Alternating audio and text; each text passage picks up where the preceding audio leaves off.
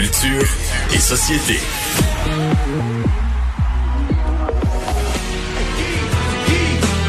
C'est un débit du combat constant de la vie. Ça leur donne des forces. Ils pouvaient pomper le corps. Voilà la mort d'un aliment réussi. On peut gagner. On peut plus que participer. Nous, on veut gagner. Alors, c'est une chronique culture et société avec Anaïs Gertin-Lacroix. Puis là, OK, on peut dire que c'est un phénomène sociétal au Québec actuellement. Bonjour Ben, Anaïs. On n'a pas le choix d'en parler. Ben Bonjour oui, Pierre. allô? Allô?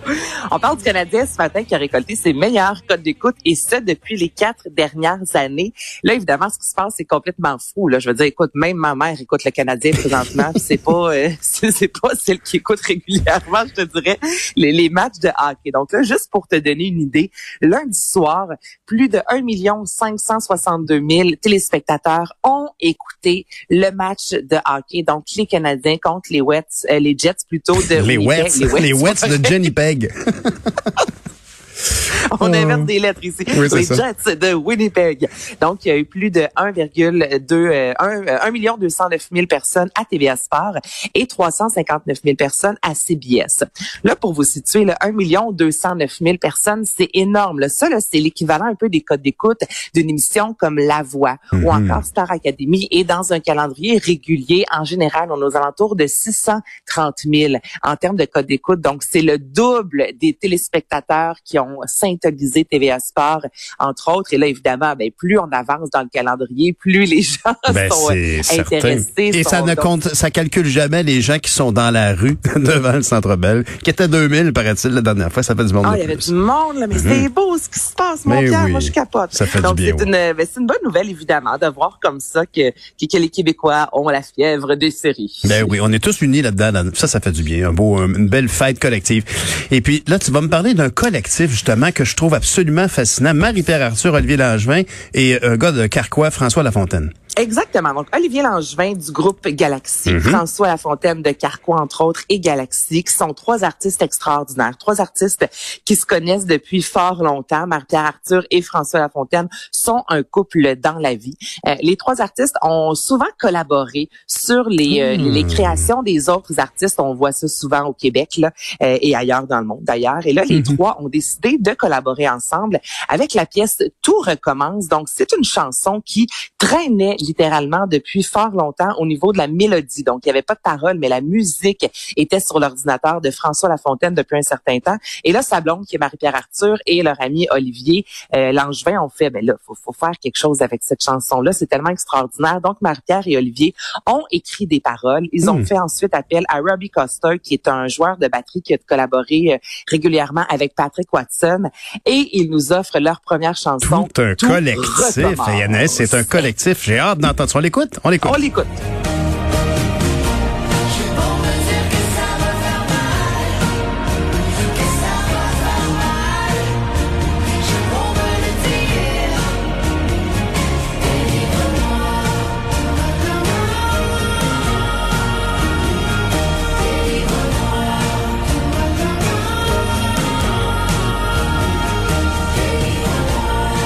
J'aurais voulu me rendre au solo de guitare de Olivier Langevin parce qu'Olivier Langevin dans Galaxy 500, euh, c'est quelqu'un qui est capable d'arracher des sons incroyables de ses six Mais cordes. ça arrache, mais et c'est cette chanson-là, je te dirais là que c'est un peu comme un long fleuve tranquille. Il n'y a pas de gros gros up, il n'y a pas de gros gros down. En même temps, il y a un son très planant. Moi, j'écouterais ça dans un festival. Là, tu danses un peu. Là, je- un, un Xavier Dolan pourrait mettre ça dans un de ses films. C'est vraiment intéressant. Est-ce que la formation va aller plus loin? Pour l'instant, euh, les quatre ont dit, bon, on n'est pas certain. Là, Tu sais, le trio est là. Quand je dis les quatre, c'est avec Robbie Coster. Mhm. Donc, ils avaient envie de faire une chanson ensemble. Ils ont fait une chanson ensemble. Mais euh, je, pense que ça pourrait fonctionner, Pierre, si jamais euh, la formation décidait de, de se former pour de vrai. En tout cas, s'il y et avait s'il y avait un, un bal des finissants euh, pour les, les, les finissants du département de musique au Cégep de Saint-Laurent, ils écout- écouteraient certainement cette chanson-là parce que je pense que tout ce monde-là, peut-être pas le batteur, mais ces gens-là se sont rencontrés au Cégep de Saint-Laurent à l'époque. là. Ça a vraiment été comme une, une faculté de musique qui a, qui a, généré beaucoup de monde. Ariane Moffat euh, et euh, comment s'appelle euh, Cormier.